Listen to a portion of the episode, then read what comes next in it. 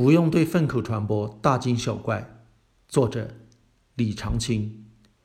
新型冠状病毒被有些专家认为存在粪口传播的可能，依据是有两位院士的实验室在一位患者粪便中分离培养出了病毒，但这样的实验结果还不能证明粪口传播的存在，可以说离着还老远。首先，还是要搞清比例多少。新闻报道中提到，两位院士只是从某一位病人粪便中分离出了病毒。既然只有一位病人，那么就不能排除偶然因素。也许所有病人都有，也许正好就这一位病人有，还有可能就这一次检测出错了。要想探讨粪口传播的可能，至少要随机采集多个病人的粪便，看到底有多少病人能分离成功。以往有关流感的调查中，尽管有些流感病毒株，比如 H1N1 消化道症状很常见，但即便在这些有消化道症状的病人中，病毒核酸检测阳性率还不到百分之一。这可是比病毒培养更敏感的检测方式。只检测了几个病人，就宣称不排除粪口传播，是很不专业和很不负责任的。其次，要证明粪口传播。还要搞清楚病毒的感染机制。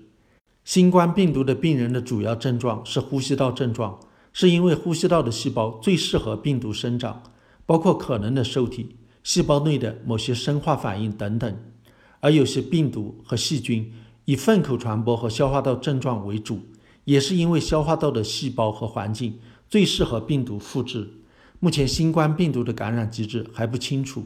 在粪便中分离成功，也不能排除是被吞咽，或者通过血液中的细胞来到肠道脱落。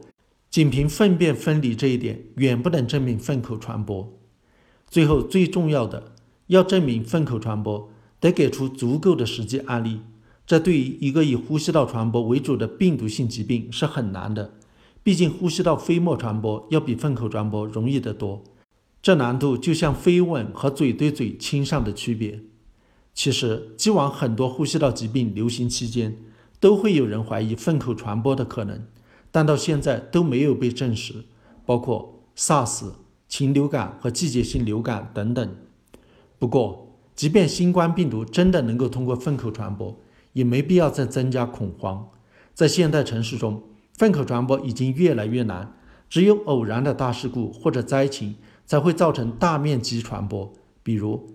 大型自然灾害导致水源污染，缺少安全清洁的饮用水。这是因为现代城市大多将饮用水和下水道系统隔离，而粪口传播的病毒和细菌进入下水道不会影响到饮用水。我们平时喝水的时候不用担心喝到屎尿，当然也就不用担心喝进粪便里的病毒和细菌。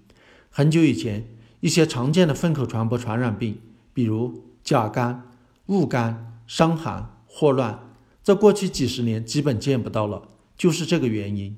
发生的都是一些偶然事件，比如吃了被有机肥污染的有机蔬菜，食物处理者忽略了手卫生，吃生肉、生鱼，餐具被生肉污染，吃没煮熟的被沙门氏菌污染的鸡蛋等等。也就是说，假如担心粪口传播，只要注意勤洗手和饮食卫生就可以了。除此之外，要尽力消除一切开放式的厕所，避免苍蝇传播。给婴儿换尿布之后，也要立即洗手。如果可以的话，最好避免一些特殊的性活动。除此之外，没必要再增添更多恐慌。现在最不缺的就是恐慌了。